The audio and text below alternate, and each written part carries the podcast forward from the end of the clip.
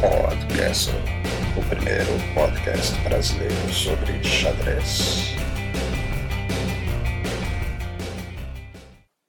Hello, today is Saturday, December 6th, 2014. This is the podcast and I'm not the Alexander Sigrist.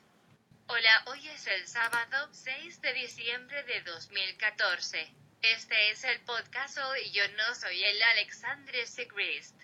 Hallo, heute, dem Montag, 6. Dezember 2014, dies ist die Podcastle und ich bin nicht der Alexandre Sigrist. Olá, hoje é sábado, dia 6 de dezembro de 2014. Este é o podcast e eu não sou o Alexandre Sigrist. Calma, pessoal, calma. Foi só uma brincadeira. E agora já percebi que não vou poder contar com a moça do Google caso eu fique rouco ou sem voz. Podcastly foi de doer.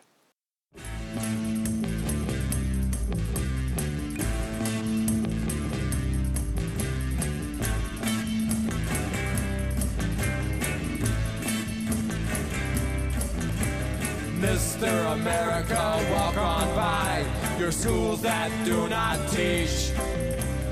Mr. America, walk on by the minds that won't be reached. Londres. E começou a ação em Londres. Hoje, pelo festival London Chess Classics de 2014, teve início o torneio de xadrez rápido, que eles estão chamando de Super Rapid Play. Foram cinco rodadas hoje, sábado, e serão mais cinco amanhã para finalizar.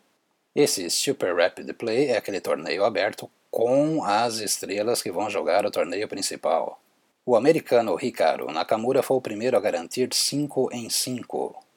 Numa Trompovski, que atualmente é sua marca registrada, Hikaru entregou o peão de B2, depois a torre de A1 e em 15 lances havia emboscado a dama adversária. Impressionante.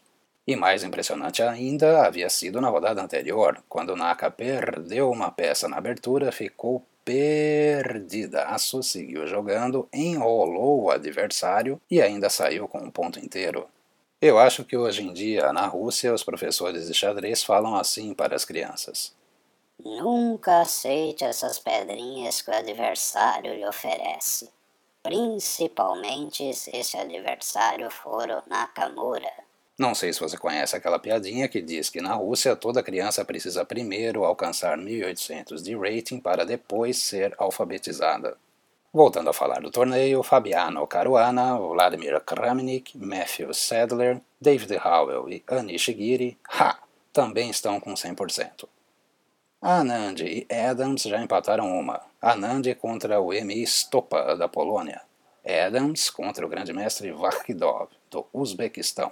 Kramnik mais uma vez deu um susto nos fãs. Na quinta rodada, o resultado de sua partida, de brancas contra Amit Gazi, foi divulgado como empate. Como a posição final era nitidamente favorável a Kramnik, logo apareceu a correção. Ou então algum figurão leu o Twitter e deu aquela cornetada gold.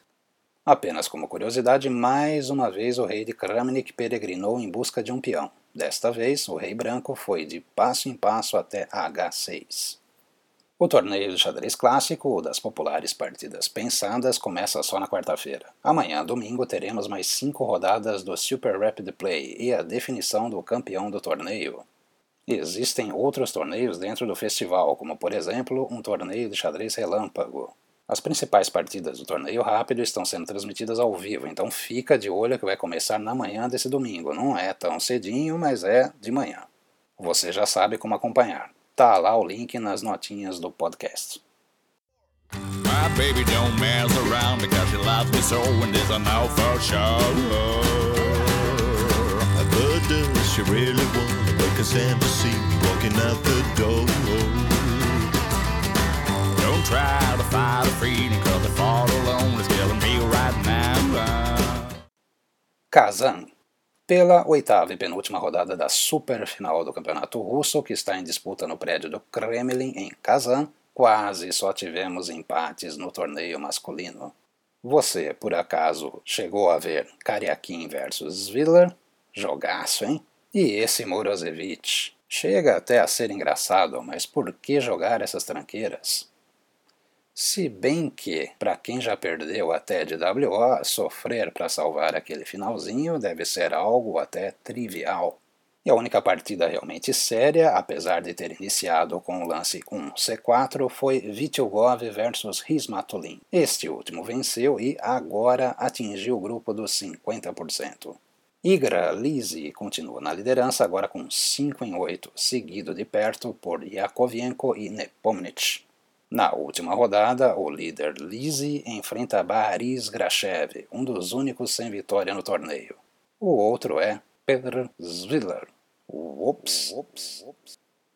No torneio feminino, Galiamova e Gunina, que venceram a Kovalevskaya e Pogonina, respectivamente, lideram com 6 pontos. Logo atrás vem Olga Giria, que hoje derrotou Aksana Gritsaeva e agora soma 5 pontos e meio.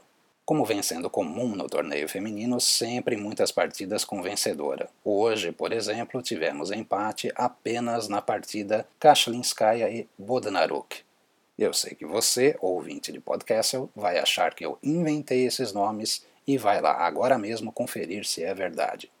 Pela última rodada, as líderes Galiamova e Gonina se enfrentam. Jagiria enfrenta Anastasia Bodnaruk, que está na penúltima posição na tabela de classificação.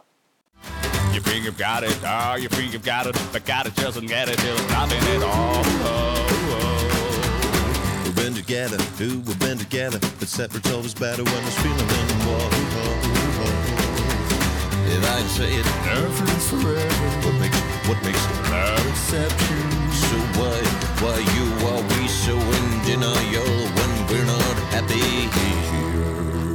Don't want me here. Você sabia que saiu o livro do Cricor? Para ser mais exato, saiu o livro Xadrez para Crianças, de Sabrina Chivanes, traduzido do inglês para o português pelo grande mestre brasileiro Krikor Sevag Mahitarian. E o livro já está nas bancas, nas prateleiras e nas livrarias, inclusive nas livrarias virtuais. Por isso, se você não encontrar o livro por aí, é só dar uma olhada nas notas deste episódio e comprar online. Um dos sites oferece até a entrega foguete. Uau, uau, uau. Pelo que eu consegui pesquisar, já tem na Livraria Cultura, no Submarino, na Amazon Brasileira, na Saraiva e na Martins Fontes. Se você encontrar em alguma outra livraria online, fique à vontade para me mandar o link. left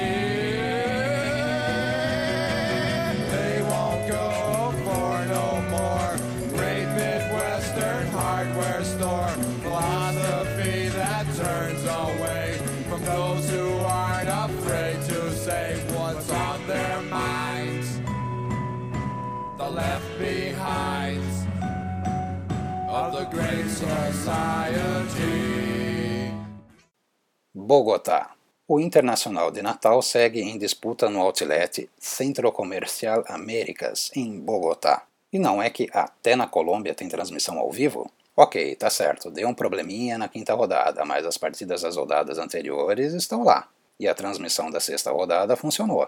Pois é, pessoal, a Colômbia depois de jogadas cinco rodadas, quatro grandes mestres dividiam a liderança com quatro pontos e meio. Lázaro Brusson, Axel Bachmann, Bartolomei Matsieia e Emílio Córdova.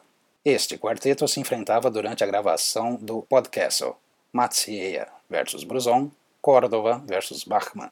Teremos ainda uma rodada amanhã, domingo, que começa na madrugada brasileira, e duas na segunda-feira, dia 8. O site oficial é bem pimpão, mas está lá linkado nas notas desse episódio de podcast, o podcast número 25. Sugiro que você veja as informações no Chess Results mesmo e acompanhe as partidas no site da transmissão. Os links também estão lá. Aquele,